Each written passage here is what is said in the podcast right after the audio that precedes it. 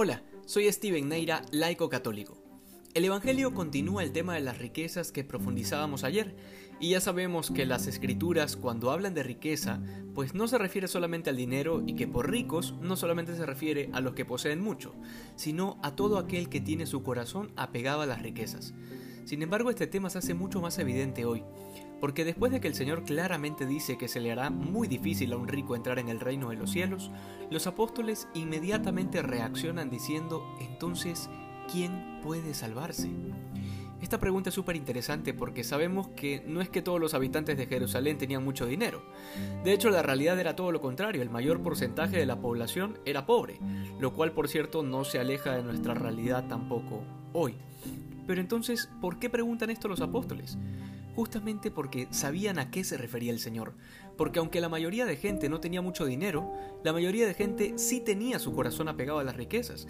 Porque en el fondo no importa si se trataba de un palacio o de una choza, pero si pones tu corazón y todas tus esperanzas en ese palacio o en esa choza, pues automáticamente eres un rico, y por tanto difícilmente entrarás en el reino de los cielos. Y bueno, tal vez el ejemplo de la choza se aleja un poco de nuestra realidad, pues entonces cambiémoslo por un celular, un carro, un trabajo, una carrera y hasta una persona. Tu corazón le pertenece al Creador, y entregárselo a las cosas creadas constituye siempre un acto de injusticia. Luego el Señor responde a esta pregunta de los apóstoles de quién podrá salvarse, y pone en perspectiva la razón por la cual Él ha tocado este tema y es porque nuestra naturaleza herida siempre tenderá a apegarse a las cosas y a las personas.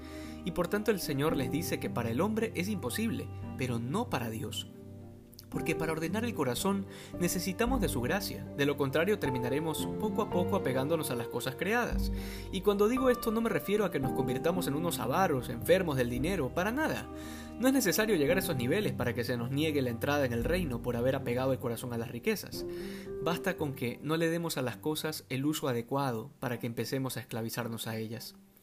El mismo hecho de que el trabajo puede invadir espacios de la vida familiar, o peor aún, que se convierte en un obstáculo o una amenaza de nuestra vida espiritual, es ya una, esclavitud. O que te hayas vuelto dependiente del celular y de las redes sociales de tal manera que eres incapaz de poner orden a tus horas de descanso, nuevamente es una forma de esclavitud, y por tanto es un apego a las riquezas.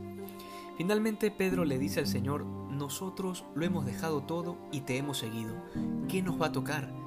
Y a mí la verdad me causa mucha gracia esta pregunta de Pedro porque ¿cuáles eran todas esas cosas que Pedro había dejado?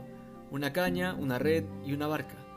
Pero como dije desde un inicio, pues bueno, en esto consistía todas sus riquezas y las dejó para seguir al Señor.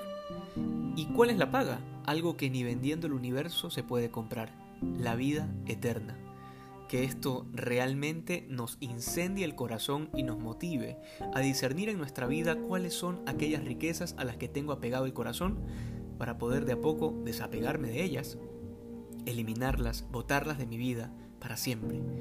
Porque, por supuesto, nada de estas cosas vale lo que vale la vida eterna. Que hoy seamos más santos que ayer. Dios te bendiga.